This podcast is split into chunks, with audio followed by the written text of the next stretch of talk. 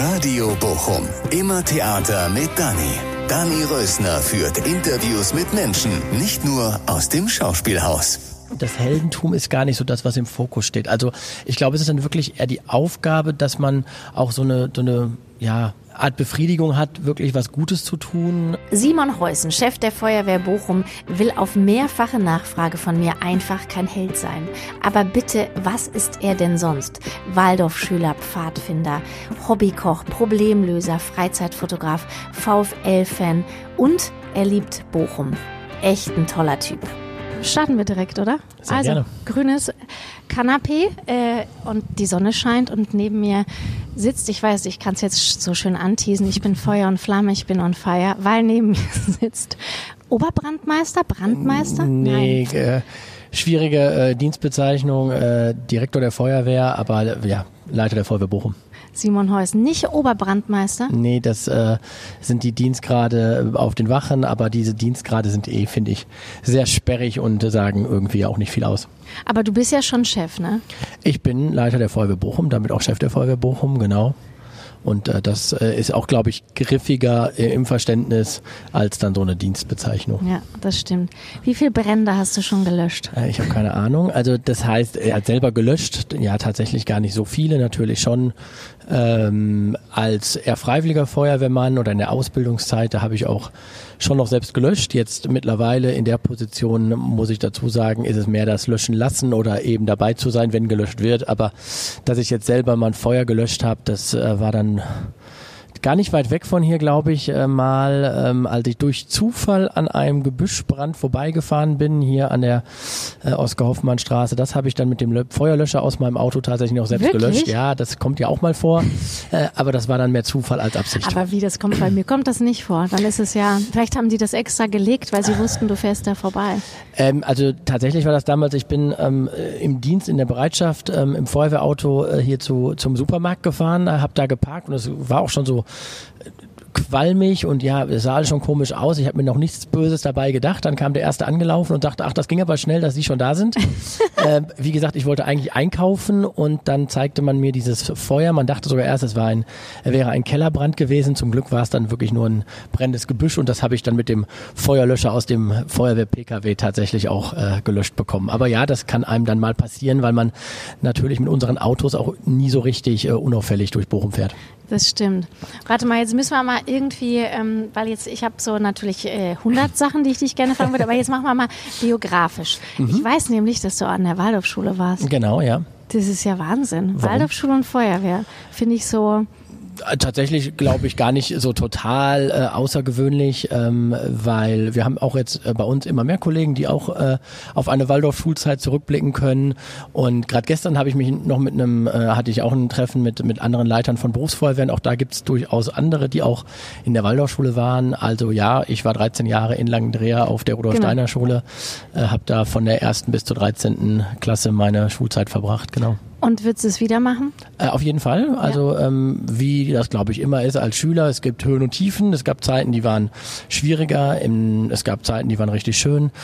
Hatte eine tolle Klasse, von daher war die Klassengemeinschaft äh, super und das ist ja das Schöne in der Waldorfschule. Man ist mit vielen von der ersten bis zur letzten Klasse zusammen ähm, und man hat auch vieles mitgenommen, wovon ich vielleicht auch heute noch zehre. Also von daher.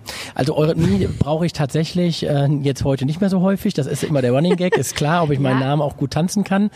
Ähm, also ich würde das wohl noch hinbekommen, ja, das äh, darzustellen.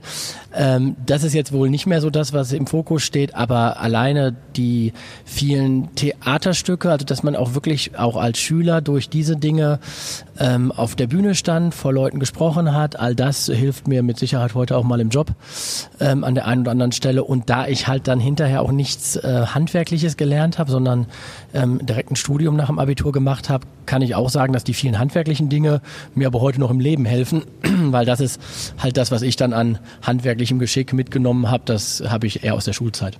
Ja, sehr cool. Ich habe gerade noch mit äh, dem Pressesprecher hier über Waldorfschule reden wir öfter mal, weil meine Kinder sind auch an der Waldorfschule, aber Hibernia-Schule. Und wie ist es bei dir? Kannst du die Das-Regel? Also ich muss fairerweise dazu sagen, auch ich bin jetzt wahrscheinlich, was das angeht, der typische Waldorfschüler. Ich bin jetzt nicht der äh, super äh, rechtschreibstarke und grammatisch perfekte äh, Schüler. Meine, meine Deutschlehrerin ist auch regelmäßig, glaube ich, an mir verzweifelt. Die würde wahrscheinlich sich wundern, wenn ich überlege, wie häufig ich heute ähm, über Presseartikel oder sonstige geschriebene Dinge tatsächlich ja manchmal gefühlt Zeitung schreibe. Das hätte mir die äh, wahrscheinlich damals nicht zugetraut. Aber ich würde jetzt keine Grammatikprüfung auch heute nicht machen wollen. Da bin ich tatsächlich vielleicht der typische Waldorfschüler, der alle Klischees in dem Punkt erfüllt. Ja, geil. Okay. Ja, sag mal, dann Waldorfschule, okay, mhm. hat dich sehr geprägt. Ähm, und ähm, ja, wie denn dann Feuerwehr? Also Feuerwehr eigentlich schon immer, auch deutlich vor Waldorfschule. Also ich kann mich an nichts anderes erinnern, als dass ich Feuerwehrmann werden wollte. Also meine Mutter sagt immer so, dass das nächste nach äh, Papa Mama war äh, Tatütata. Also wirklich? ich war wirklich, ich gehöre auch dazu den typischen Kindern, die von klein auf ähm, diesen Berufstraum Feuerwehrmann hatten und ja immer noch habe. Und von daher war das, stand das für mich immer fest. Natürlich jetzt nicht in, in einer Funktion, wie ich die heute habe, aber dieser Wunsch zur Feuerwehr zu gehen, den, den habe ich schon immer gehabt. Und ähm, ja, das war dann nach der Schule damit irgendwo auch der logische nächste Schritt. Ähm, äh, ich hätte natürlich auch die Ausbildung äh, machen können, habe mich dann fürs Studium entschieden, äh, bin dann natürlich bei der Feuerwehr eher in diese, in diese Führungsebene eingestiegen, aber der Berufswunsch Feuerwehr war von, von Kindheit an da. Wirklich? Und dann mhm. ist es, normalerweise ändert sich das ja dann nochmal, ne? Also, oder kann sich, aber war da nie so, dass du dachtest, oder vielleicht doch was anderes? Nee, also das war sehr konstant und immer sehr, sehr ausgeprägt, wirklich von, von kleinster Kindheit an und ähm, spätestens als dann auch ich endlich mit zwölf Jahren damals in die neu gegründete Jugendfeuerwehr hier eintreten durfte. Also ich war dann mit zwölf auch Gründungsmitglied in Altenbochum hier in, die Jugend, in der Jugendfeuerwehr. Das war dann der nächste Schritt, auf den ich hingefiebert habe, wenn ich überlege, heute können Kinder mit sechs zur Kinderfeuerwehr. Das wäre mhm. mein absoluter Traum gewesen damals. Es ging halt erst mit zwölf. Ähm, aber das war sehr, sehr, ähm, ja, eindeutig immer das, wo ich hin wollte. Und da gab es auch nie große Alternativen. Und was, was hat dich so angezogen? Ist es das Gleiche, was du jetzt noch? Ist es, ist es dann so eine Passion einfach, dass du denkst, es, und kannst du es genau sagen? Also, was es jetzt als Kind war, kann ich jetzt schwerlich sagen. Es war immer die Faszination, was, was glaube ich viele Kinder auch haben. Ob es die, die großen roten Autos sind, die Aufgabe an sich. Es, es war einfach dieser ganze Beruf Feuerwehr, den ich, den ich toll fand. Auch heute muss ich sagen, ähm, ist es immer noch ein, ein super Beruf, der von, gerade vom, vom Team lebt, der aber auch von dieser Abwechslung, den, doch ständig neuen Herausforderungen und, und ähm, ja, manchmal nicht wirklich planbaren Tagen auch, auch lebt. Ähm, natürlich immer mit diesem Positiven, dass man ja irgendwo auch was, was Gutes tut. Man bringt seinen Beitrag für die Sicherheit der, der Menschen, man hilft. Also das ist ja auch wirklich dieser, dieser helfende Charakter. Und ich glaube, dass alles zusammen, aber gerade auch das Team an, an Kolleginnen und Kollegen, das den Job so ausmacht. Es ist ja schon auch so, so ein bisschen Heldentum, ne? So das, was einen wahrscheinlich auch als, als äh, Junge so anzieht, oder? Das hatte ich auch nicht so wirklich. Das sagen auch viele der, der Kolleginnen und Kollegen von, von mir. Das Heldentum ist gar nicht so das, was im Fokus steht. Also ich glaube, es ist dann wirklich eher die Aufgabe, dass man auch so eine, so eine, ja, Art Befriedigung hat, wirklich was Gutes zu tun, ähm, was, was Positives, was auch Positives mitnimmt, aber jetzt da als Held gefeiert oder im Mittelpunkt stehen zu wollen, das hatte ich gar nicht so, habe ich auch heute nicht und darum geht's, glaube ich, auch bei uns nicht wirklich. Aber du kannst zum Glück gut im Mittelpunkt stehen. Also ähm, nicht negativ, sondern positiv. Also letzte Woche, als du wieder bei uns äh, im Sender, im Radio warst, weil das Haus explodiert mhm. ist in Linden, ne? da habe ich noch gedacht, mein Gott, wie souverän du das immer so machst. Also bleibst immer souverän. Ich habe dich noch nie nicht souverän in einem Ton erlebt. Ja, das, das sind natürlich Dinge, die, die kommen dann mit der Zeit. Also dass man äh, auch in so einer Situation vielleicht auch neben der Einsatzleitung, die man vor Ort macht, und das war schon ein Einsatz, der auch für mich jetzt alles andere als alltäglich und normal war, ähm, aber dass man natürlich nebenher auch noch den den Bereich Presse, Öffentlichkeitsarbeit mitarbeiten, abarbeiten muss, das gehört dazu. Da hat man natürlich auch irgendwann eine gewisse Routine dabei. Ähm, von daher ja, vielleicht hat da auch die Waldorfschule, wie gesagt, geholfen, dass man solche Dinge auch äh, spontan hinbekommt. Ähm, aber klar gibt es da auch äh, gute und äh, nicht ganz so gute Tage, aber ich bin bemüht, es hinzubekommen, ja. Und danke, wenn es geklappt hat. Die Souveränität meinst du. Aber jetzt überlege ich gerade so, warte, reden wir jetzt kurz über das Haus oder mhm. gehen wir jetzt biografisch weiter? Wir machen mal kurz biografisch weiter. Du hast dann angefangen, weil jetzt sagst du, jetzt bist du ja Chef, ne? Mhm. Und da machst du ja nicht mehr so 24-Stunden-Dienst und sowas Doch, wahrscheinlich. das mache ich schon. Machst du auch, ne? Genau, ja. Also als das Haus jetzt explodiert ist, hatte ich zum Beispiel 24-Stunden-Dienst als, als Einsatzleiter, also A-Dienst nennt sich das bei uns, mhm. eben als höchster Einsatzdienstbeamter in der Stadt. Mhm. Also ich mache auch schon noch 24-Stunden-Dienste auf den Wachen. Ja. Okay, aber ähm, trotzdem, als du angefangen mhm. hast, ne, wie, wie, wie, wie muss ich mir das vorstellen? Also ich bin wirklich total, also ich habe wirklich gar keine Ahnung, ne? Außer ich gucke mal Feuer und Flamme. Das habe ich schon geguckt. Das ist aber, gut. ich habe mich ein bisschen gebildet. Mhm. Nee, aber wie ist es denn dann? Also der, der, der Notruf kommt rein, ihr sitzt in der Zentrale. Wie kommt der Notruf überhaupt? Ja, also die meisten kommen natürlich klassisch über die 112, also mhm. über den, den klassischen Feuerwehrnotruf. Mittlerweile natürlich über 90 Prozent über Handy, also dass einer noch zu Hause das Festnetz benutzt, kommt noch vor, ist aber selten.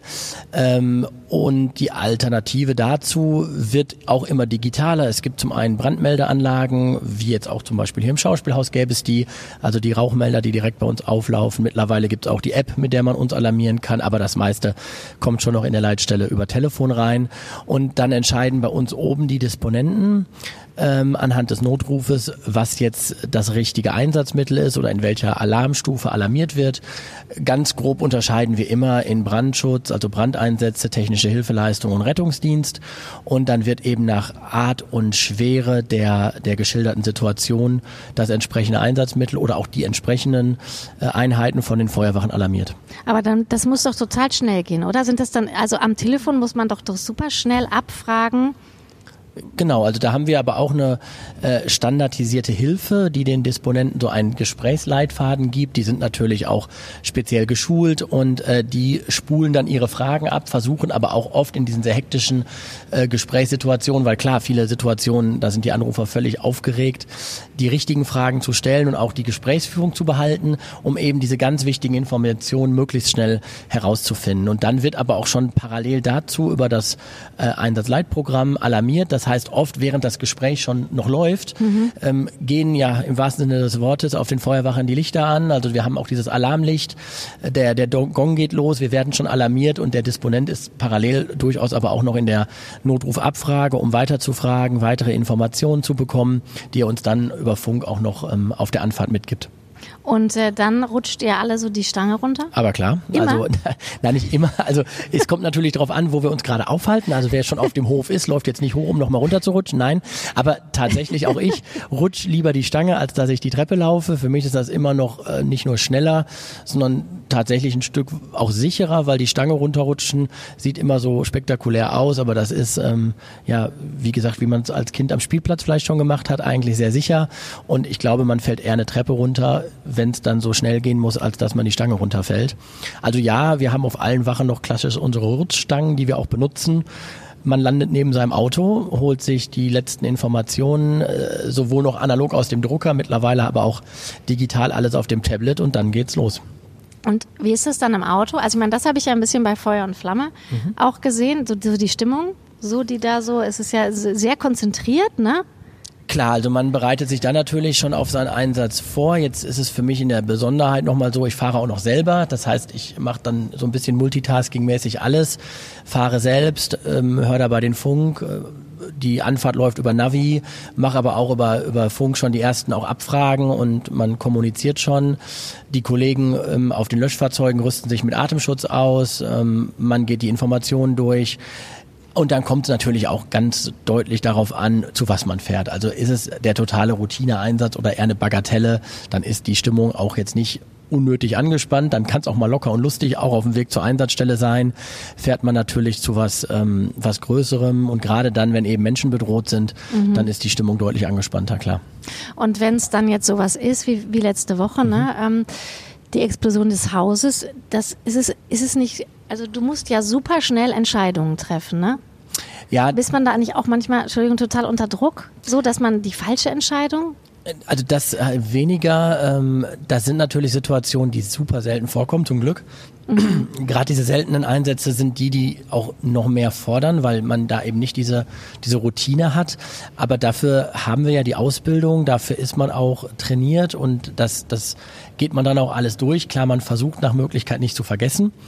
Man geht da im Kopf seine, seine Checklisten durch, die man im Zweifel auch nochmal hinterher wirklich im Papier durchgehen kann. Ähm, aber das sind eben diese Dinge, die laufen dann schon in, in Sekunden ab, das stimmt. Ähm, da jetzt wirklich Angst vorzuhaben, was falsch zu machen, was zu vergessen, würde ich jetzt sagen, habe ich nicht wirklich, wäre auch, glaube ich, nicht richtig. Ähm, trotzdem eine gewisse Anspannung und sich selbst auch nochmal zu hinterfragen oder auch mal ein paar Sekunden Zeit zu nehmen, um nochmal nachzudenken. Das ist schon wichtig, gerade eben, wenn es nicht ja, der ganz normale Wohnungsbrand ist, den wir schon häufiger haben, der auch spektakulär aussieht, aber der für uns ein Stück weit Berufsalltag ist. Mhm. Und ja, und wenn dann sowas ist wie letzte Woche, wo mhm. dann halt dann auch klar ist, es äh, gibt eine Tote, mhm. die 61-jährige Frau, wie ist es dann zu wissen, weil ihr wart ja relativ lang dann noch an dem Haus und wusstet, mhm. ihr kommt nicht gut, also ihr seid ja nicht an die rangekommen, ne? Wie ist es dann, das, das zu wissen? Ich meine, das ist ja alles andere als Routine. Ähm, ja, jetzt muss man auch da sagen, und das sollte ich jetzt gar nicht irgendwie ähm, herzlos oder so anhören, aber wenn eine Situation dann eindeutig ist und irgendwann wussten wir ja leider, dass die Frau äh, eben da verstorben war, das hat die Notärztin uns bestätigt, dann ist diese Lage für uns aber ja klar. Und ähm, dann kann man den weiteren Einsatz auch deutlich besser äh, und tatsächlich auch entspannter weiterplanen, weil das viel größere Problem dann war ja eigentlich dieser Gasaustritt, den wir gar nicht so richtig greifen konnten, mhm. wo wir nicht wussten, wo genau kommt's her, wo genau äh, ja hin breitet sich das Gas aus. Das Schlimmste für mich wäre tatsächlich in dem Moment gewesen, wir hätten noch eine zweite Explosion irgendwo gehabt oder mhm. ähm, das hätte sich noch ausgebreitet. Deswegen, ähm, auch wenn es dann am Ende so traurige Situationen sind, dass ein Mensch gestorben ist, dann ist das aber tatsächlich auch ja eine eine Situation, mit der man dann umgehen kann, muss und das, das geht auch.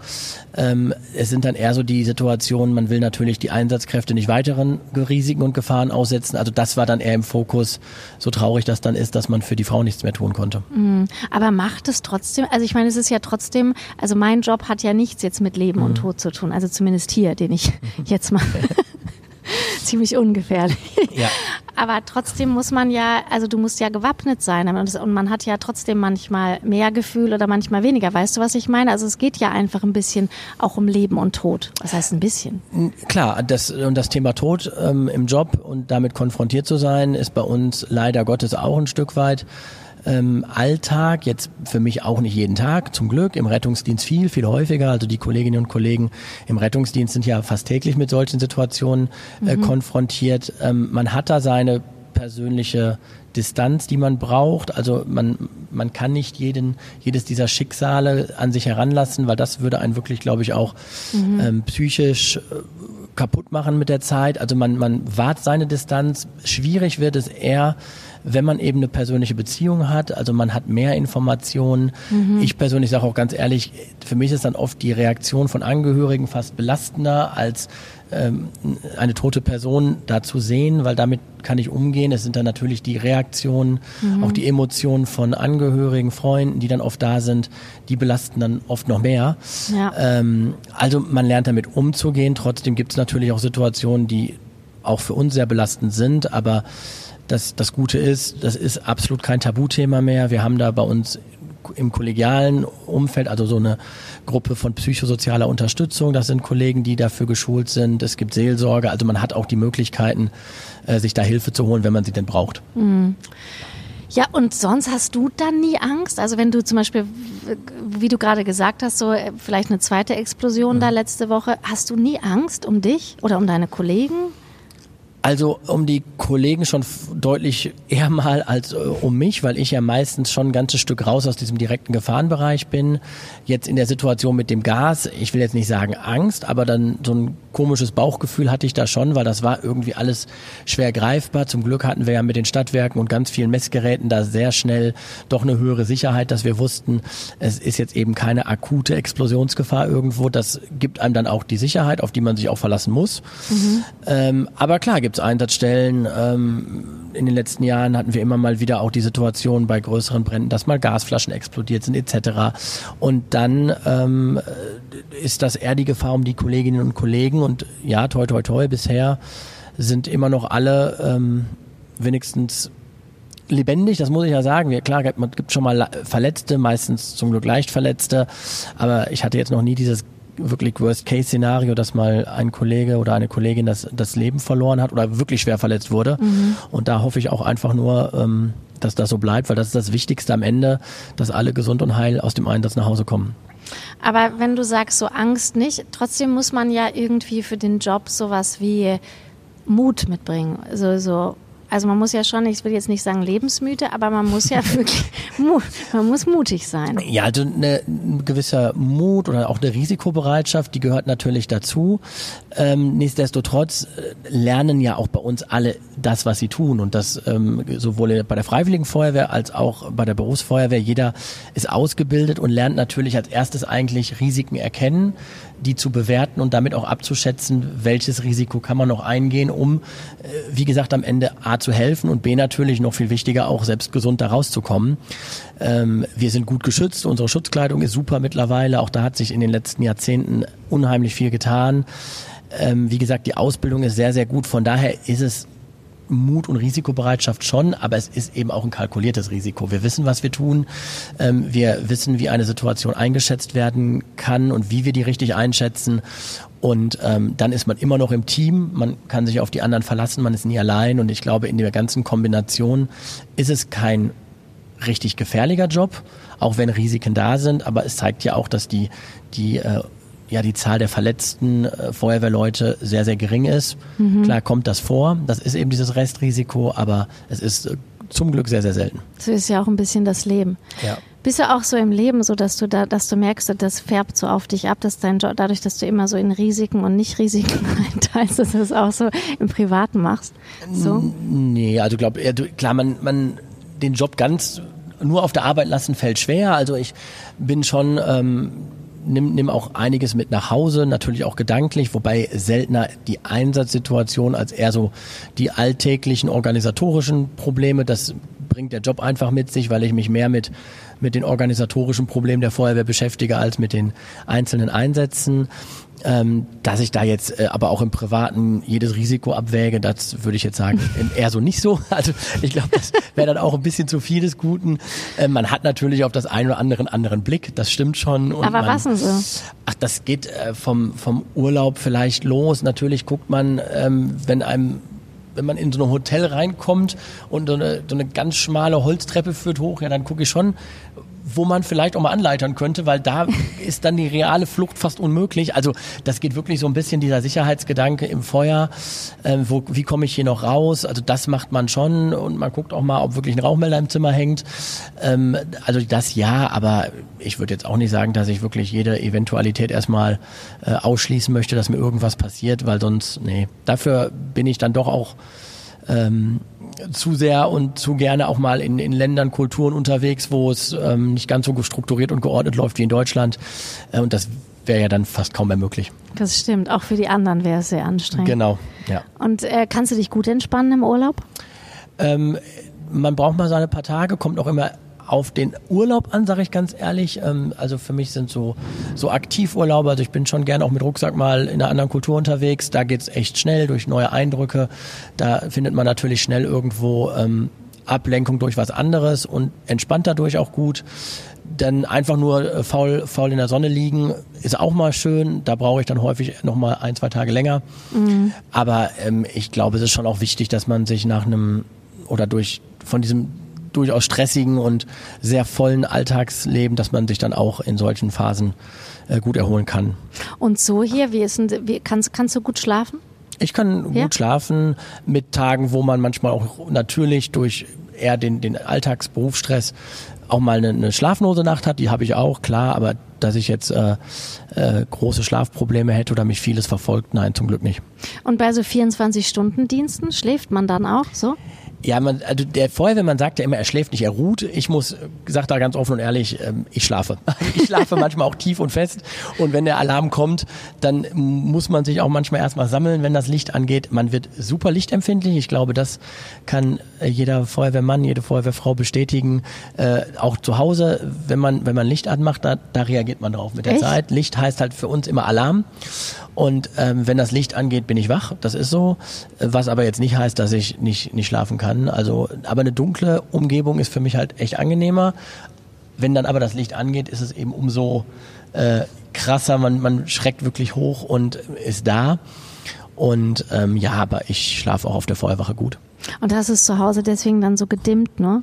Nee, nee, das nicht. Also äh, es ist eher tatsächlich auf der Wache so, dass äh, sehr häufig wirklich nur die Lichter an sind, die, die sein müssen. Also das ist irgendwie so, man ist häufig so in so einer gedimmten Atmosphäre bei uns, weil dann eben dieser der Alarm noch deutlicher ist und man hat ja schon mal auch in Werkstätten ist es lauter oder so, dann ist man natürlich froh, wenn man möglichst schnell äh, den Einsatz mitkriegt, wobei mittlerweile auch jeder noch einen Piepser am Gürtel hat, also einen Einsatz zu verpassen ist faktisch gar nicht möglich.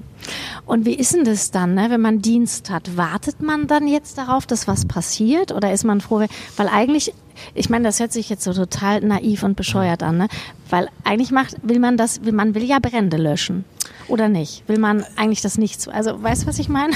Also es ist, ich glaube, die Frage ist auch nicht ganz so einfach, äh, mit Ja und Nein zu beantworten. Also ich bin auch froh, wenn nichts passiert. Auf der anderen Seite, klar, stimmt es schon, ähm, brauchen auch wir, das will ich gar nicht äh, verhehlen, irgendwo eine, eine Daseinsberechtigung für einen selbst ja auch. Und deswegen ist es schon so, ähm, wenn es ein der Brand mal wieder ist. Man braucht ab und zu auch mal seine Einsätze. Ganz ohne Einsätze äh, würde man, glaube ich, auch nicht wissen, wo, wofür ist man jeden Tag da. Wichtig, und das sage ich ganz, ganz ehrlich, ist immer, dass ähm, dann geht es uns allen auch direkt viel besser, wenn wir wissen, es sind keine Personen mehr gefährdet, weil Sachwerte kann man im Regelfall gut ersetzen. Ähm, aber klar, mal hier und da einen Brand oder auch eine Herausforderung im Einsatz zu haben, das ist auch ein Stück weit ähm, Befriedigung, weil man das Gelernte oder das, das, wofür man da ist, auch anwenden kann. Auf der Wache jetzt darauf warten, würde ich sagen, nein. Also wir haben ja auch äh, sonst keine Langeweile. Weder ich jetzt im Büro noch die Kollegen in den Werkstätten oder im, im Trainieren auf Einsatzsituationen. Der Tag ist schon gut durchgetaktet.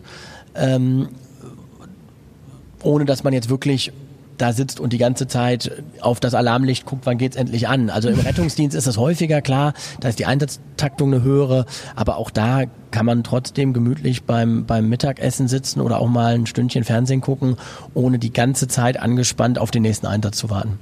Und ist man dann die ganze Zeit unter Adrenalin? Also Alarm geht an und man ist so, Also ich, ich sag mal, es kommt halt immer wirklich darauf an, was gemeldet wird. Wenn erstmal jetzt nur ein, der Alarm losgeht, dann ist bei uns immer der erste Blick meistens irgendwo in den Flur, weil da haben wir so Lampen, dann kann man schon sehen, wer rausfahren muss. Wenn man dann schon sieht, man ist gar nicht dabei, dann schaltet man schon wieder direkt zurück. Und dann kommt ja als nächstes die Durchsage und der Gong und dann hört man schon, was gemeldet ist. Und auch da kommt sehr darauf an, ist es, wie gesagt, der klassische Routineeinsatz, wie ähm, eine, eine ausgelöste Brandmeldeanlage, wo ja dann doch häufig mal ein Fehlalarm ist oder es ist wirklich nur äh, der, der piepsende Heimrauchmelder, wo jetzt wahrscheinlich kein Riesenfeuer danach ist, dann ist es nicht so wild. Ich sag ganz ehrlich, als ich jetzt letzte Woche im Büro saß, ich wollte gerade abends, habe ich meinen Laptop zusammengeklappt und wollte auch so langsam Richtung Bett wandern und dann gehen die Lampen an und dann kommt dieser, dieses Schlagwort TH4 für technische Hilfeleistung, Alarmstufe 4, habe ich noch nie gehört. Also das war für mich auch völlig neu. Ja. Äh, Bei uns ist bei drei eigentlich immer Schluss. Also es geht bis fünf formal. Ja. Aber zwei ist schon, um es mal einzuordnen, ein schwerer Verkehrsunfall. Drei wäre ein Unfall mit mehreren Eingeklemmten oder mit der, mit der Beteiligung von LKWs. Und vier ist wirklich schon eine herausragende Alarmstufe. Und das ging damit los. ja. Und dann dieses Wort Gebäudeeinsturz, das ist natürlich was, klar, da muss man sich kurz sammeln, da ist man auch etwas angespannter und da fährt man jetzt nicht so äh, lustig locker raus, als wenn man jetzt zum brennenden Papierkorb fährt. Okay. Und dann war auch klar, eigentlich hattest du, hattest du, da hattest du genau Dienst. Da hatte ich Dienst, okay. genau, ja. Und dann wärst du aber eigentlich, hättest du dich mal kurz hingelegt und gewartet, ob noch was kommt oder so. Wenn, wenn das jetzt nicht gewesen wäre, Ja. dann wäre ich irgendwann so, wie auch fast zu Hause, so die Zeit, zehn, halb elf, so geht man langsam auf seine, auf sein Zimmer und dann kann man Hat man da ein entweder Zimmer? Schlafen. Ja, ja, bei uns hat jeder natürlich auch sein Bett. Echt? Und ähm, klar, weil in der Nacht, wenn nichts ist, dann ist es natürlich auch sinnvoll, dass man sich ausruht, dass man schläft, weil wir wissen ja eben nicht, wann der nächste Alarm kommt und hätte man die Nacht jetzt durchgemacht, dann ähm, und dann kommt morgens um 5 Uhr noch was, dann geht man natürlich deutlich ähm, ja unausgeruhter in so einer Situation und deswegen ist es schon gut, dass dann, wenn es möglich ist, dass unsere Kolleginnen und Kollegen auch schlafen. Ich genauso, weil ähm, ich sag auch, das mag jetzt vielleicht dann im Radio anders rübergekommen sein beim O-Ton, aber man ist morgens dann, ähm, ich, ich war bis mittags dann den Folgetag noch da, irgendwann auch komplett durch. Und ja. äh, da wäre ich froh um jede Stunde Schlaf gewesen, die ich leider nicht hatte. Aber klar ist, ähm, die, die Zeit kann man auch auf der Wache gut nutzen, um sich mal auszuruhen. Deswegen hat auch jeder ein Bett, kann sich auch hinlegen und ja, für mich. Echt ein Zimmer? Ja, klar, wir haben Ruheräume, wo die, wo wir eben uns dann hinlegen können, auch mal Mittagsschlaf machen können. Also gerade äh, im Rettungsdienst oder auch in der Leitstelle, die ja feste Zeiten auch am, am Platz haben, da können die Kollegen sich auch nachmittags hinlegen und ein bisschen versuchen vorzuschlafen. Das ist aber bei 24 Stunden Dienst durchaus sinnvoll. Und schläfst du da besser oder zu Hause? Äh, das, das tut sich nicht wirklich viel. Also es gibt es gibt äh, Tage, da schlafe ich fast auf der Wache besser. Klar, wenn man nachts dreimal durchs Alarmlicht geweckt wird, selbst wenn man nicht selber rausfahren muss, dann ist man morgens auch kaputt. Aber ähm, auch auch zu Hause ist jetzt habe ich auch mal Nächte, was dann an anderen Dingen liegt, äh, wo ich auch nicht so gut schlafe. Also ich kann äh, in, in, sowohl zu Hause als auch auf der Wache gut schlafen. Nur da geht ja nicht das Licht an zu Hause. Das ne? stimmt, ja. Und wenn dann sowas passiert, ne, wie letzte Woche, hast du dann so Kontakt mit dem OB und der ruft dich dann an und sagt, hier Simon, was ist denn da los? Also da war es tatsächlich so, dass der plötzlich da stand. Ähm, das äh, wusste ich auch gar nicht. Ähm, das passiert sehr selten. Natürlich in unseren in unseren Abläufen haben wir ab einer bestimmten Größe des Ereignisses die Informationen in erster Linie vom äh, Sebastian Kopitz als zuständigen Dezernenten oder dann auch vom Oberbürgermeister mit drin. In dem Fall hatte ich dann den Dezernenten angerufen und kurz später stand aber auch der OB da, der aber anderweitig informiert war. Ähm, aber das gehört auch dazu und das ist auch äh, bei der Größe normal. Und eben auch, dass dann äh, sehr kurz nach Ereignis schon die ersten Pressevertreter da sind, ähm, auch viele andere Schnittstellen da sind. Und das ist auch typisch meine Aufgabe als Einsatzleiter. Neben so der Gesamtkoordination sind es gar nicht die einzelnen kleinteiligen Einsatztaktiken da, sondern eher eben das Übergeordnete, diese Schnittstelle zu all den anderen ähm, Vertretern vor Ort, mhm. also ob Stadtwerke, ähm, dann eben Vertreter von der Presse etc., das im Griff zu halten, mit der Polizei zu sprechen, ähm, was, was mein Job an der Einsatzstelle ist. Mhm. Jetzt habe ich den Faden verloren. Macht ja nichts, wir finden ihn bestimmt wieder. Auch mal gut, ne? Was willst du denn mal, was findest du denn, also, was findest du denn, was so, willst du mal was gerade rücken, so von wegen, das fragt mich eigentlich nie jemand oder? Ach, also was, was ich immer noch finde, ähm, ist, ähm, dass, glaube ich, viele immer noch nicht, äh, also für mich das Thema Rettungsdienst ist ein, ein, großes innerhalb der Feuerwehr, weil eigentlich fokussiert sich Feuerwehr dann immer auf die großen Brände und die spektakulären Einsätze. Die machen ähm, ja weniger als zehn Prozent unserer Einsätze insgesamt aus. Und das Gros, was wir tun, ist eigentlich äh, der Bereich Rettungsdienst, auch den wir organisieren. Und das ist auch das, was selbst im Hintergrund äh, sehr, sehr viel Arbeit äh, in Anspruch nimmt, auch viel meiner Arbeitszeit in Anspruch nimmt. Und ähm, ich glaube, viele Bürgerinnen und Bürger wissen gar nicht, dass das auch dazugehört, auch in welcher Menge es dazugehört. Mhm. Jetzt gerade wieder viel in der Diskussion auch das Thema Überlastung. Ja, und das stimmt auch. Der Rettungsdienst wird oft alarmiert, wo es gar nicht sinnvoll ist und äh, dem, dem hängen wir immer hinterher. Also das sind ähm, dieser Fokus fehlt mir manchmal so ein bisschen, dass immer sehr auf das spektakuläre große mhm. Feuerwehrwesen geguckt wird, aber eigentlich auf das, was wir tagtäglich am häufigsten tun und das, wo es eigentlich auch immer um Menschen geht, weil bei jedem Rettungsdiensteinsatz ist ja mhm. immer ein Patient beteiligt, sonst würden wir nicht rausfahren. Ähm, das fällt manchmal ein bisschen hinten rüber. Ähm, von daher ist das äh, auch etwas, wo ich versuche, das so ein bisschen auch kommunikativ nach vorne zu bringen, das Verständnis bei, bei Bürgerinnen und Bürgern zu erzeugen. Auch wenn ein Rettungswagen mal mit Blaulicht irgendwo steht, dann steht er da nicht, um die Leute zu ärgern im Straßenverkehr morgens in der Waschauer, sondern dann ist wirklich irgendwo ein Mensch, der medizinische Hilfe braucht. Mhm. Und ähm, deswegen steht unser Auto da. Und ähm, ja, es stimmt schon, dass so der, der Respekt auch vor unseren Einsätzen, vor den Einsatzkräften, der nimmt ab. Also es kommt immer häufiger auch so zu Situationen, wo man dann da beschimpft, beleidigt wird. Hast du das auch schon erlebt? Das habe ich auch schon erlebt. Auch im Straßenverkehr ist es echt viel und und viel mehr. Das sagst du, sagst du. Ja, was heißt viel mehr? Also man merkt schon, es, es steigert sich und mhm. ähm, das ist eigentlich schade, weil ähm, da, da fehlt dann manchmal so wirklich gefühlt das Verständnis. Und ähm, wenn es dann ganz krass wird, wie mit, mit Angriffen gegen Einsatzkräfte, die hier wirklich noch im niedrigen Promillbereich sind an, anhand der Gesamteinsatzzahlen, aber trotzdem verstehen tue ich die Sachen nicht. Und ähm, das ist eigentlich so ein Themenbereich, der mir auch immer wichtig ist und den, der für mich häufig, häufig zu kurz kommt. Und von daher ist das so ein bisschen immer mein Appell, dass man A, bewusst ist, Feuerwehr ist eben auch viel Rettungsdienst und bei all diesen Rettungsdiensteinsätzen geht es am Ende immer um, um Menschen und trotzdem sollte sich jeder auch bewusst sein, dass wir in erster Linie Rettungsdienst sind und nicht mhm. ja, Taxiunternehmen oder ja. Pflegedienst. Also wir sind für akute Notfälle da. Wir können zu Hause keinen abschließend behandeln, sondern eigentlich immer nur erste medizinische Maßnahmen eigentlich in, in wirklich bedrohlichen Situationen durchführen und die Leute dann ins Krankenhaus fahren.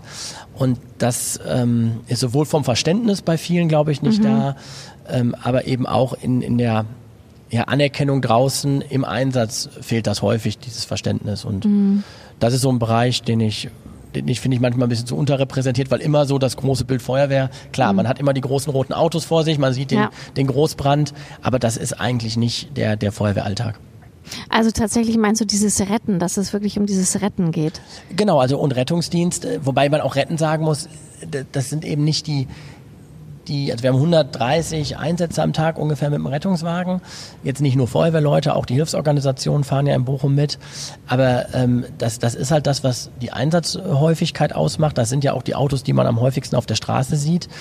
Ähm, und davon, ja, richtig echte Rettungsdiensteinsätze sind das gar nicht so, so viele. Viele sind halt eben auch Situationen, wo dann auch Patienten manchmal einfach in, in ihrer Hilflosigkeit am Ende bei uns anrufen, weil dann der ärztliche Notdienst erst nach fünf Stunden kommt oder mhm. kein Termin beim Hausarzt da war oder andere Dinge, äh, sie sich nicht helf zu helfen wissen, weil vielleicht auch keine Angehörigen da sind und am Ende bei uns landen. Und diese Vielzahl an Einsätzen belastet uns gerade ganz schön, auch mhm. die Kolleginnen und Kollegen.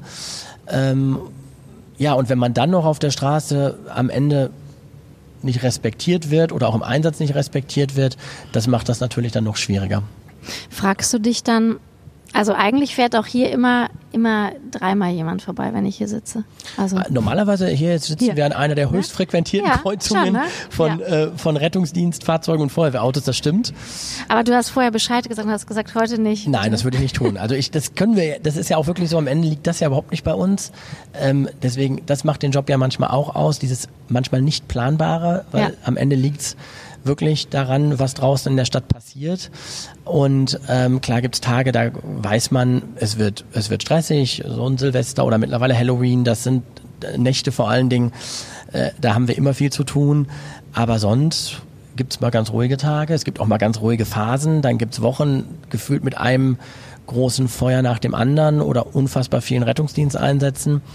Ja, und dann hat man Phasen wie jetzt gerade, wo eigentlich hier ja mitten in der Stadt äh, ja. drei Rettungswagen vorbeifahren müssten. Aber jetzt fährt gerade ein Notarzt, allerdings ja. ohne Blaulicht. Ja. Ähm, das, das kommt dann auch mal vor und ist auch gut so. So, warte mal. Jetzt muss ich dich erstmal fragen, was, wie ist es denn mit Blaulicht bzw. Sirene? Also, so, das interessiert mich. Ist es so die Stange runterrutschen toller oder Sirene? Äh, nee, also mit, mit Blaulicht fahren ist natürlich dahingehend nett, weil man eben nicht überall anhalten muss und man kommt auch schon mal ein bisschen zügiger durch. Man denkt ja immer, mit Blaulicht und Martinshorn ist man viel, viel schneller. Ja. Das stimmt auch gar nicht mal so. Ähm, man, man gewinnt da ein paar Minuten bei, ähm, aber jetzt gar nicht so die, die riesig viel, die, die riesig viel Zeit. Aber ja, das, das macht auch mal Spaß, ist aber auch anstrengend und kann auch gefährlich sein, weil man eben die ganze Zeit wirklich hochkonzentriert gucken muss, was machen die Verkehrsteilnehmer rund um einen. Äh, und es ist eben nicht so nett, einfach äh, dann mit, mit Vollgas durch die Stadt zu preschen. Eher im Gegenteil, man bremst und lenkt und versucht auszuweichen, weil ähm, ja man nie weiß, wie der Vordermann genau reagiert. Mal bleibt er stehen, mal fährt er aber doch noch im letzten Moment weiter. Also ja, macht schon Spaß aber ist auch ganz schön anstrengend. Und ist es nicht ein krasses Gefühl von Macht? Nee, also das ähm, in, am Ende machen wir es ja auch nur, wenn, wenn wir wirklich irgendwo zügig hin müssen. Und das steht auch für mich immer im Fokus. Also am Ende geht es ja für mich dann darum, möglichst schnell zur Einsatzstelle zu kommen und das auch heil, ohne mich oder andere da irgendwo ähm, zu verletzen und, und da durchzukommen. Also das Machtgefühl beim Blaulichtfahren habe ich jetzt persönlich nicht. Ähm, warte mal, jetzt habe ich noch zwei Sachen. Feuerwehrleiter, mhm. ne? Ist das nicht auch total krass? Also ich meine, Höhenangst darf ich ja nicht haben, nee, ne? Höhenangst ist schlecht, äh, Platzangst auch, wegen der Atemschutzgeschichte oder einfach, ähm, auch da ist das ja so eine, so eine Filmfantasie, die man aus vielen Hollywood-Filmen vielleicht mitnimmt, wenn man irgendwo in einen Wohnungsbrand reingeht, da lodern die Flammen und ähm, also das ist ja genau das Gegenteil. Wenn ich in, in ein Feuer reingehe, ist es eigentlich pechschwarz. Also ich sehe dann ab dem Moment, wo ich die Wohnung betrete, die Hand vor Augen nicht. Deswegen Stimmt, ist Platzangst ne? auch ein Thema. Ah, okay. Ne? Also ähm, Höhenangst natürlich auch weil die Leitern, klar, bis 30 Meter gehen die hoch. Gehört bei uns auch zum Einstellungstest dazu, die Leiter hochzuklettern. Also wir gucken da natürlich, dass äh, dann alle Bewerberinnen und Bewerber das auch können. Das macht aber Spaß. Also ich kletter auch gerne, also von daher habe ich da jetzt kein Problem mit. Wobei man jetzt auch fairerweise sagen muss, dass wir ähm, mit Leitern im Einsatz vorgehen, wo wir die, die Sprossen richtig hochklettern müssen. Das ist gar nicht häufig. Mit der Drehleiter ist das ja heute sehr komfortabel. Das ist ja fast mehr wie so ein Aufzug. Man stellt sich in den ja. Korb und wird nach oben gefahren. So retten wir auch im Regelfall dann Leute, wenn es sein muss. Aber klar, im Zweifel muss man auch mal eine Leiter hochsteigen, dann eher die, die tragbaren Anstellleitern. Und da ist Höhenangst dann nicht ganz so sinnvoll, das stimmt schon. Was ist denn das, das krasseste, was du mal, der krasseste Brand, das krasseste Erlebnis, Ereignis? Also es äh, Die krasseste Rettung. Ja, ich, ich weiß gar nicht, ob es den Einsatz gibt, wo ich sage, das war der krasseste. Das war immer so ein bisschen situativ, in, auf wo, in welcher ja, Berufsphase ich mich befunden habe. Also in der Ausbildungszeit, wo ich echt noch mit wenig Erfahrung, gerade so in der Einsatzleit, äh, Thema, Thematik drin war, da ähm, hatte ich ein paar richtig krasse Lkw-Einsätze in Frankfurt damals, einmal ein Gefahrgutunfall, wo ganz viel Chemikalie ausgelaufen ist. Nur drei Tage später ist dann ein Tanklastzug explodiert. Das ist echt hängen geblieben, diese, diese beiden Einsätze, weil das auch so das erste Mal für mich so Einsätze waren, wo ich auch in dieser Einsatzleitstruktur näher drin war, das alles zu koordinieren. Da habe ich echt viel mitgenommen. Ähm, für mich ist aber genauso hängen geblieben, so der erste eigentlich total normale Wohnungsbrand, wo ich aber als, als Angriffstrupp damals selber als freiwilliger Feuerwehrmann hier in Bochum äh, vorgegangen bin und wirklich mal in so eine pechschwarze Wohnung rein bin, das Feuer erstmal mhm. suchen musste. Am Ende hat ein bisschen Mobiliar und, und ähm, ein Fernseher im Wohnzimmer gebrannt. Eigentlich überhaupt nichts Wildes, trotzdem bleibt sowas total hängen. Und ähm, jetzt zu sagen, es gibt den Einsatz oder das, das Erlebnis, äh, was jetzt absolut berufsprägend ist, ähm, das, den habe ich jetzt gar nicht so. Das ist, sind schon einige, die, die hängen bleiben, mit Sicherheit. Mhm. Ähm, aber das ist eben sehr, sehr individuell. Es gibt halt welche, die manchmal aufgrund einiger Details hängen bleiben. Ähm, manchmal sind es dann mehr so diese, ja, das Imposante, als damals ähm, der Recyclinghändler kurz vor Herne gebrannt hat und mit einer Rauchwolke, die ich bis, so, ja. Ja, ja, bis, bis zur Wache gesehen habe. Und dann bin ich noch zum Erkunden mit dem Hubschrauber dahin geflogen. Das sind natürlich auch so Situationen, die bleiben Ach, hängen. Ähm, äh, auch wenn das am Ende ja einfach der Riesenmüllberg war, der über eine Woche gebrannt hat. Ähm, da ist dann eher so die, die Größe das Imposante, während manchmal auch deutlich kleinere Feuer, aber mit mehr Dynamik wegen Menschenrettung etc. auch hängen bleiben. Also das mhm. ist immer sehr individuell. Ich finde das ja total krass, wenn du so erzählst, ne? So, weil man, ich finde, man, ich habe sofort das Gefühl, so von wegen, jetzt hast du natürlich auch deine Uniform an, ich fühle mich so total sicher, ne? Total unemanzipiert. Aber so, weißt du, was ich meine? Ich denke so, ja, mir kann nichts passieren mit dir. Und ist es, ist es auch, das interessiert mich jetzt wirklich so, weil das ist ja so prägend, was man für mhm. Jobs macht, ne?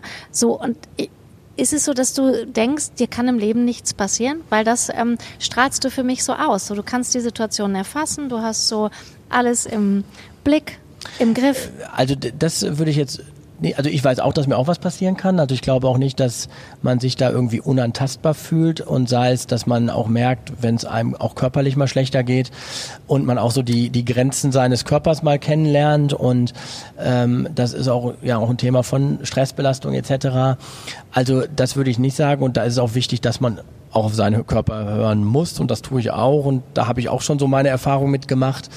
Ähm, und da ist es dann eher so schon mal die Gefahr, dass auch durch den Job, weil man ja diesen, ja, diese Einstellung hat, es kommt ein Problem und das muss jetzt gelöst werden. Also das ist ja so unser, Genau. unsere Denke und dass man dann manchmal aber sich selbst auch überfordert und äh, es ist dann eher schon mal die Gefahr, dass man auch den Moment nicht erkennt, wo eigentlich auch mal genug ist und das habe ich auch schon gemerkt und ich glaube, das ist auch wichtig, dass man das lernt in dem Job, weil äh, klar, die, die Erwartungshaltung an Feuerwehrleute im Allgemeinen ist halt, es passiert was, also jetzt bitte kommt her und löst das Problem und bitte auch sofort und jetzt. Ja. Und ähm, diese, diese Einstellung nimmt man natürlich auch so im Leben mit, das stimmt. Also das habe ich auch, auch privat durchaus. Und das kann aber dann eher mal dazu führen, dass es auch mal zu viel werden kann, ganz klar. Ja, so von wegen, dass ich, ähm, wenn wir jetzt befreundet Mhm. wären, dass ich dich anrufe und sage, Simon, ich habe ein Problem, kannst du das mal bitte kurz lösen? Klar, das, das passiert und das ist dann auch so die Einstellung von vielen von, von uns. Da bin ich mir ganz sicher, dass man eben auch nicht nur beruflich der Feuerwehrmann ist, sondern eben Ja. schnell auch privat. Ähm, und äh, da dann aber auch mal eine Grenze zu finden, weil irgendwann kann man selber halt auch nicht mehr, gehört halt auch dazu. Und ähm, ich würde jetzt auch nicht sagen, dass man nur, weil man den Job macht, eben rund um die Uhr permanent immer Feuerwehrmann sein kann. Das, das schafft auch keiner. Aber wie ist denn das so mit Frauen? Finden die, so wie ich jetzt dir sage mit der Uniform, finden die dich, finden die dich toll? Also merkst du, du kommst gut an, weil du bei der Feuerwehr bist? Das ist jetzt eine super Frage. Die ist gut, die ist gut, ne? Also das, äh, da, das, ich glaube nicht, dass es unbedingt an der Uniform liegen muss oder also da hat ja jeder seinen anderen Geschmack. Also ich finde es auch extrem schwer äh, zu sagen, ob man jetzt gut ankommt oder nicht. Deswegen, das, äh, da bin ich glaube ich auch äh, das über mich selbst jetzt zu sagen, der falsche Ansprechpartner. ähm, aber jetzt das Gefühl, dass da jetzt ähm, eine, eine Fangemeinschaft irgendwo ist, nein, das habe ich nicht und das brauche ich auch nicht und das will ich auch nicht, weil ähm, das darf man ja auch nicht vergessen. Die Uniform ist jetzt wirklich einfach nur Teil meines Jobs und nicht mehr und nicht weniger. Und wenn, dann äh, möchte ich auch wegen wegen mir als Mensch, äh, wenn gut gefunden werden und nicht wegen Uniform und Job. Aber trotzdem gibt es ja, aber gibt es noch genug Leute, dass wenn ihr draußen seid, bei einem Einsatz oder so, oder bei jetzt so ähm, Absperrungen, jetzt, äh, wie heißt es denn nochmal hier, ähm, Lauf, ähm, weißt du, was ich meine? Äh, wie heißt es denn noch? Sparkassen, Ja. äh, Giro, du weißt, ne? Schon so lange her, aber Ja. letztes Jahr war, Ja. da weiß ich noch, dass ich dich irgendwann da mal gesehen habe, Ewigkeiten her, vielleicht sieben Jahre oder so. Ja, und da ist es dann, gibt es dann noch genug Menschen, die euch die Anerkennung geben, die sagen, wow, da, so? Ja, der, der Job, glaube ich, ist immer noch sehr, sehr anerkannt in der Bevölkerung und bei all dem, manchmal, was ja auch medial negativ dargestellt wird mit Anfeindungen etc., glaube ich schon, kriegen wir auch viel positives Feedback. Und wir haben auch an vielen Einsatzstellen Menschen, die uns unterstützen, die uns helfen, die auch mal mit einer Tasse Kaffee vorbeikommen. Und das ist äh, echt immer schön. Da tun auch die kleinen Gesten richtig gut. Ähm, und auch wenn man jetzt hier bei solchen Veranstaltungen im Einsatz ist, klar, auch da ähm, kommen Leute mal vorbei, da jetzt tatsächlich vielleicht eher seltener als bei einem Einsatz. Aber das, das haben wir schon. Ähm, jetzt für mich persönlich, auch wenn man vielleicht in der Funktion ein bisschen eher im Fokus steht, muss ich sagen, hilft dann wieder die Uniform sehr, weil die Uniform gibt einem schon eine gewisse Anonymität. Also ich kann schon sehr entspannt durch Bochum auch gehen und habe nicht das Gefühl, dass jeder sofort weiß, wer ich bin. Das ist auch gut so, weil ich bin tatsächlich Leiter der Feuerwehr und nicht mehr und nicht weniger. Mache da auch ja nur meinen Job und äh, fühle mich jetzt nicht hier als irgendeine besondere Persönlichkeit. Ähm, aber klar ist, ab und an steht man ein bisschen mehr im, im öffentlichen Fokus. Das Gute ist, ohne Uniform ist man fast ein anderer Mensch manchmal gefühlt äh, und das äh, ist schon auch gut so. Ja, wie ist es? Meinst du, das ist wie ein Kostüm? Ja, so ein Stück weit ist es wie ein Kostüm. Man ist dann in der, äh, ja, in der Rolle ähm, eben auch in Anführungsstrichen verkleidet. Und wenn man dann ähm, ganz zivil und normal durch Bochum geht oder abends mal ins Bermuda-Dreieck, ja, manchmal hat man so das Gefühl, man wird angeguckt, so nach dem Motto, man kennt, also jeder, man weiß, wer, man hat mich schon mal gesehen, aber weiß eben nicht woher. Also dieses typische, man hat ein Gesicht, wo man weiß, man kennt es, aber man weiß eben nicht woher. Und ich glaube, das ist eben, weil ich dann eben wieder normal äh, gekleidet bin und eben nicht kostümiert. Und das hilft, aber das finde ich auch sehr angenehm, weil ich bräuchte jetzt nicht immer in meiner Rolle überall erkannt zu werden. Aber bist du anders, wenn du Uniform anhast? Als Mensch, nein, also in, in der Rolle des, des ähm, dass man in deiner Rolle mal ähm, seine Funktion wahrnehmen muss und da auch mal ähm, bestimmt auftreten muss oder je nach Situation äh, sich anpassen muss, das ja, aber ich bin am Ende wer ich bin, ob privat oder beruflich. Also meine Persönlichkeit ändert sich, glaube ich, nicht, wenn ich mir die Uniform anziehe. Das wäre auch, glaube ich, schlimm, äh, wenn ich jetzt immer mit Uniform anders wäre. Dann würde ich jetzt auch vielleicht anders sprechen, weil ja. ähm, das. Nein, das habe ich also, mich halt gerade gefragt, das, ob ich doch hätte nein, sagen nein. sollen, du sollst in Zivil kommen. Also das äh, glaube ich nicht. Das ist eher die die Situation, in welcher ich mich befinde, äh, beruflich, ähm, was da jetzt gerade erwartet wird, da schlüpft man natürlich in eine gewisse Funktion, aber deswegen ändere ich mich als Mensch ja nicht. Ja. Sag mal, was mich noch interessiert ist so, was man ja auch in Feuer und Flamme sieht, mhm. dass so einer für alle, alle für einen. So kommt es mir so vor, mhm. ne? dass das wirklich so, dass das so trägt. So, und dass das was ganz, dass das was ganz Schönes ist, was man ja nicht in jedem Job findet. Ja, so. absolut. Also diese, diese Gemeinschaft, dieses Team bei der Feuerwehr ist, glaube ich, eine der ganz wesentlichen positiven Dinge, ähm, die diesen Beruf auch ausmachen und nicht nur den Beruf, das ist ja auch im Ehrenamt so, also die Freiwillige Feuerwehr, wo ich angefangen habe, also ich, ich komme ja aus der Freiwilligen Feuerwehr, da ist das schon so, verstärkt sich ein Stück weit nochmal ähm, bei der Berufsfeuerwehr, weil man eben ja diese 24 Stunden äh, gemeinsam lebt. Das ist, viele sagen das ja bei uns auch so ein bisschen die zweite Familie. Und ähm, das ist auch was Besonderes. Und das gibt's ja auch nicht mehr in vielen Berufen. Also ich wüsste jetzt kaum einen anderen, wo man so häufig, so eng miteinander die mhm. Zeit beruflich verbringt, ähm, dann eben auch durch solche ja, schwierigen Situationen im Zweifel gehen muss, wo man sich auch auf den anderen verlassen muss. Und das schweißt natürlich zusammen und macht den Beruf eben auch so so einzigartig, aber auch so schön, weil das ist etwas, ähm, ja, diese, diese enge, dieser enge Teamgeist, der ist wirklich besonders und macht viel, viel aus bei uns. Ja, und ist es dann so, wenn man so, so einen Einsatz hinter sich hat, dass das wirklich so, wir haben was geschafft, also wir ja. haben was zusammen ja, klar. Ja, äh, klar, gerade bei den Besonderen, das haben wir jetzt nicht bei jedem, bei jedem kleinen Mülleimer, um Gottes Willen, die, die hat man genauso schnell vergessen, wie man sie gelöscht hat. Ähm, aber bei so größeren, besonderen Dingen, das ist auch was, da redet man auch nochmal drüber und ähm, das, das beschäftigt einen dann auch nochmal länger und das äh, verbindet einen auch. Das sind dann so die Geschichten, die auch nach Jahren nochmal erzählt werden, ähm, die dazugehören. Und das ist genau diese Erlebnisse, die das, das Team dann auch nochmal zusammenschweißt. Manchmal sind es aber auch Dinge, sei es der normale Rettungsdiensteinsatz, die dann nur zwei Kollegen gemeinsam erleben, die die dann auch miteinander verbindet. Also das ist schon äh, dieses Thema Team und Gemeinschaft ist ein, ein, ganz zentrales Thema bei der Feuerwehr und ein ganz positives, was ähm, ja in dieser WG, Feuerwehr-WG, das sind wir ja im Prinzip für 24 Stunden, mhm. ähm, ja dann eben da immer zum Tragen kommt. Und Glaubst du, ist es auch das, was dich so, ja, was das ausmacht, diese Leidenschaft?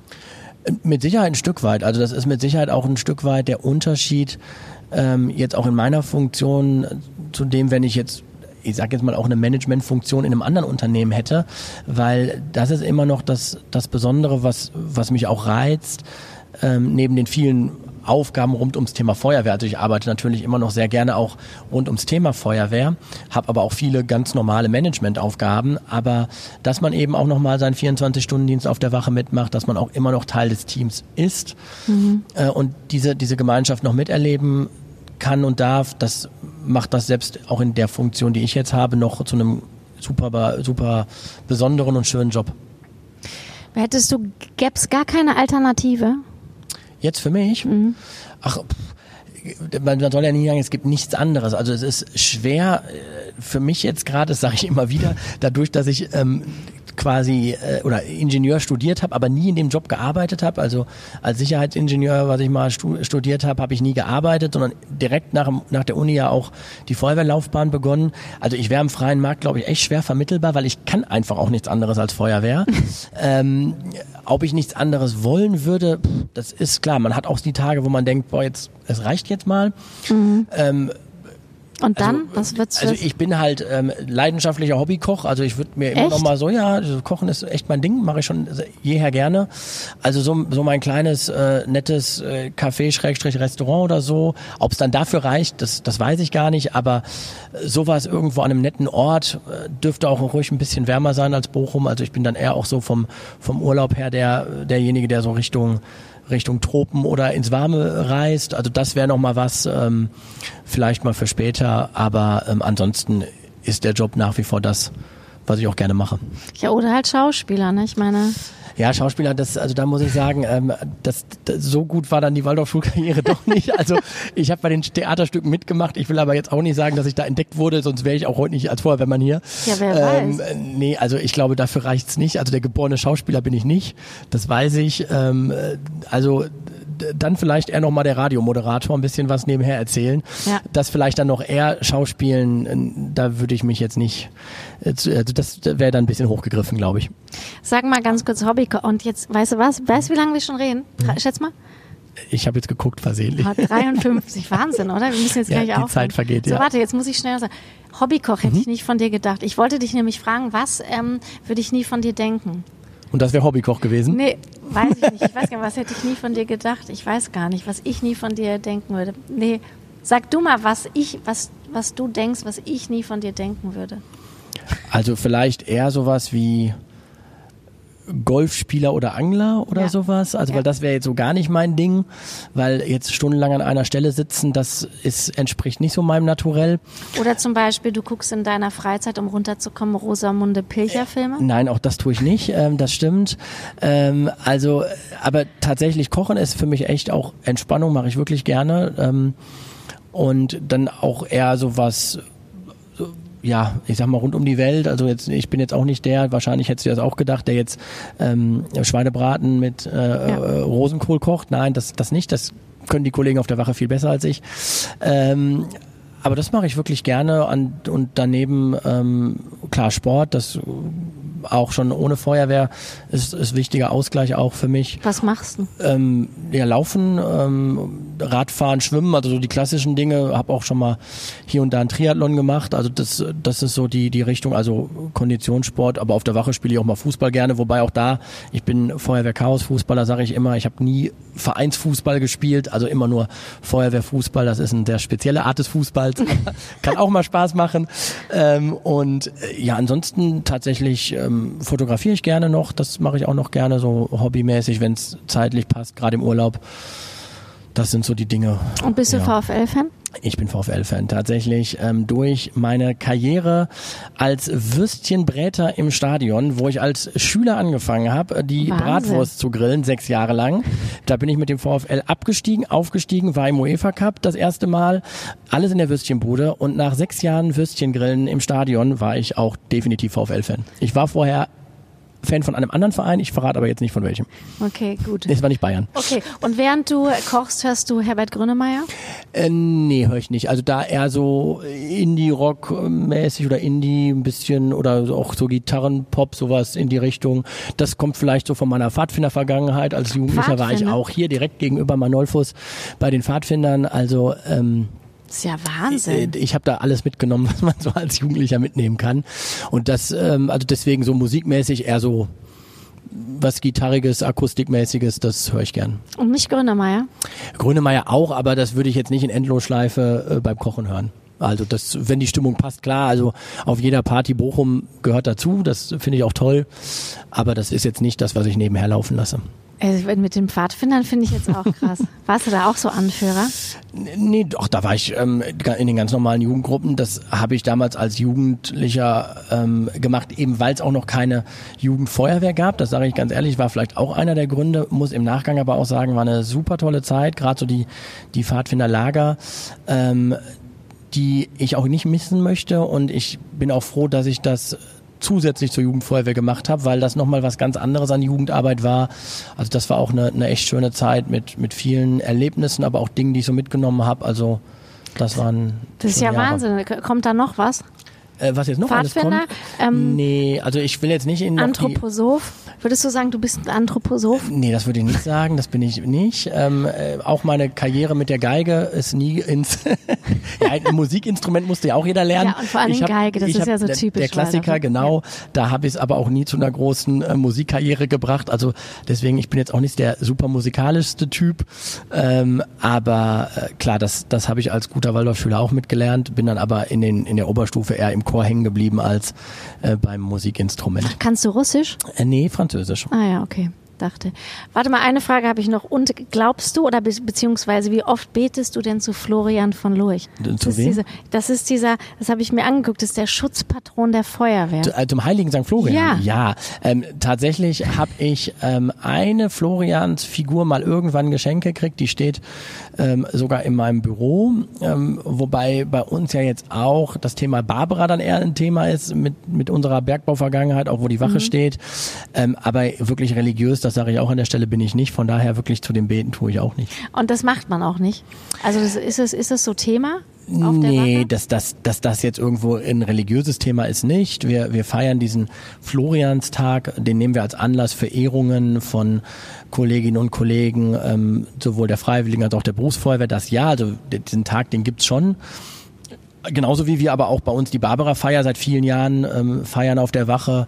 Ähm, aber das ist mehr so der Anlass, den man nutzt, um eben ja mal Ehrungen auszusprechen oder eben ein Netzwerktreffen zu machen. So, warte, jetzt muss ich noch einmal ganz kurz ernst und da müssen wir einen guten Abschluss finden. Weil eben habe ich dich so abgehackt mit dem von wegen Übergriffe Silvester. Ne? Also da haben wir mal kurz das Thema angeschnitten und wie bitter das eigentlich ist. Ne?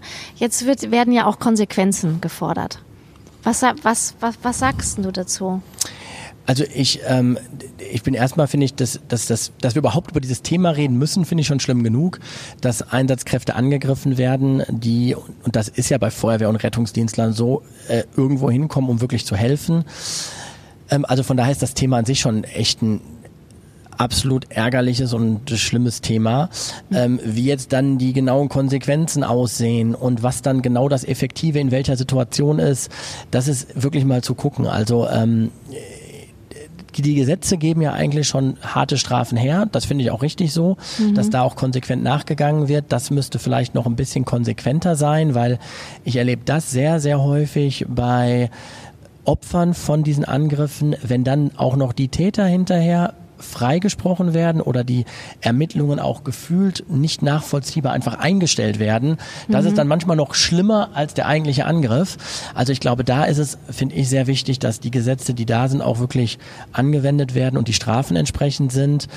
Äh, Und dann muss man mal gucken, was jetzt an, an weiteren organisatorischen Maßnahmen hilft.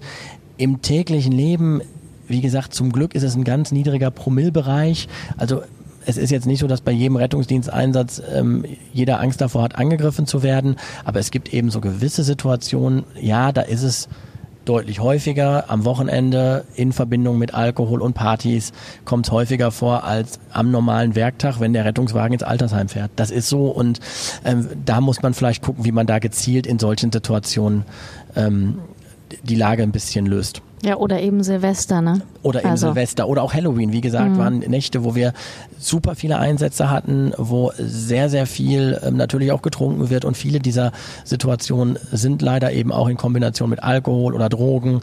Ähm, und äh, da muss man einfach mal gucken, wie man dem in Zukunft besser begegnet. Was macht, also nochmal, was macht das denn dann mit euch? Redet ihr dann darüber, wenn es solche Übergriffe gibt? Also, wie, wie, wie, ja, Also das kommt immer sehr darauf an, welcher Art. Also ich glaube, viele der verbalen Dinge äh, steckt man schon so einfach weg. Wobei auch da gibt es natürlich Dinge, wenn, wenn man da sehr, sehr persönlich angegriffen wird, die, die nehmen einen auch mit und die beschäftigen einen auch. Bei körperlichen Angriffen ist das natürlich nochmal unlängst schlimmer.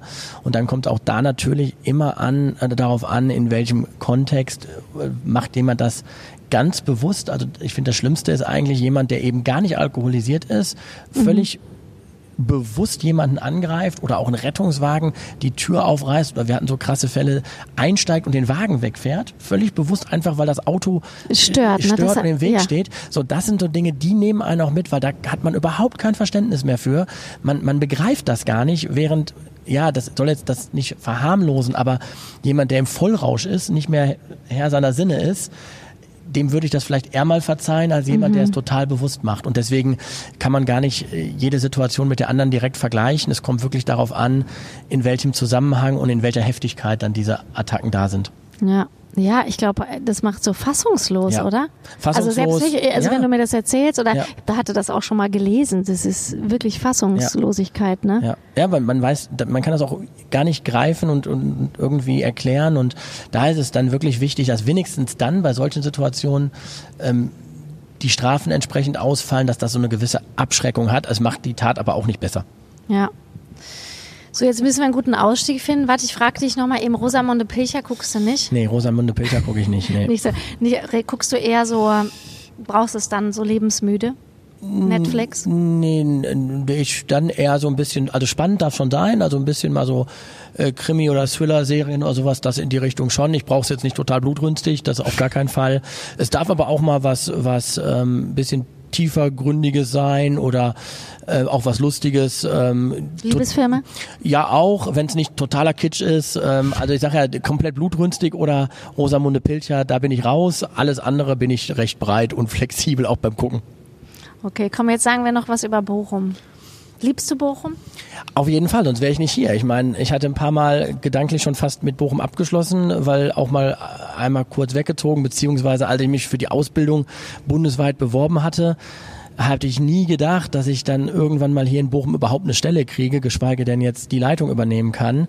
Ich bin froh, wieder hier zu sein. Ich finde die Stadt ähm, immer noch absolut lebenswert. Ähm, man ist total zentral, es ist vielseitig, es ist schön, ich fühle mich hier zu Hause.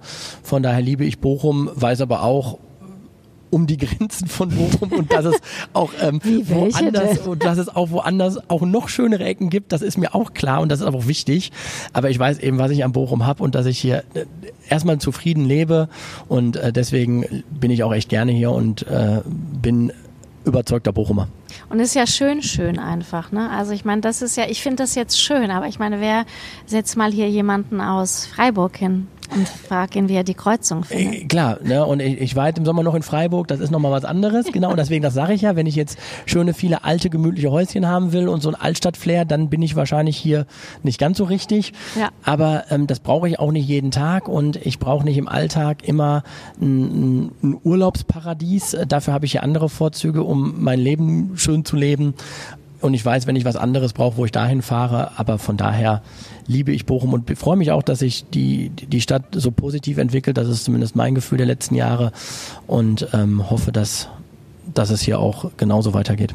Ja, und ich freue mich, dass du Chef der Feuerwehr bist. Das freut mich äh, auch und ich freue mich, dass dich das freut. Und am Ende muss ich aber auch sagen, ist das auch tatsächlich nur ein Job. Ähm, mit einem vielleicht manchmal einen großen Fokus aus der Öffentlichkeit, das stimmt, aber ähm, ja, wir sind dann am Ende doch auch noch ein Stück Teil der Stadtverwaltung. Ne? Ja. ja. Ich kriege voll den Absprung nicht. Ich könnte jetzt nicht eigentlich jetzt noch eine Stunde, jetzt muss ich mal einen Tschüss sagen. Ich kriege aber wirklich den Absprung. Ich würde jetzt ja. gerne noch hier eine Stunde weiter quatschen. wir können ja noch eine Fortsetzung machen. okay, danke. Sehr gerne. Bis bald. Radio Bochum. Immer Theater mit Dani. Unser neuer Podcast.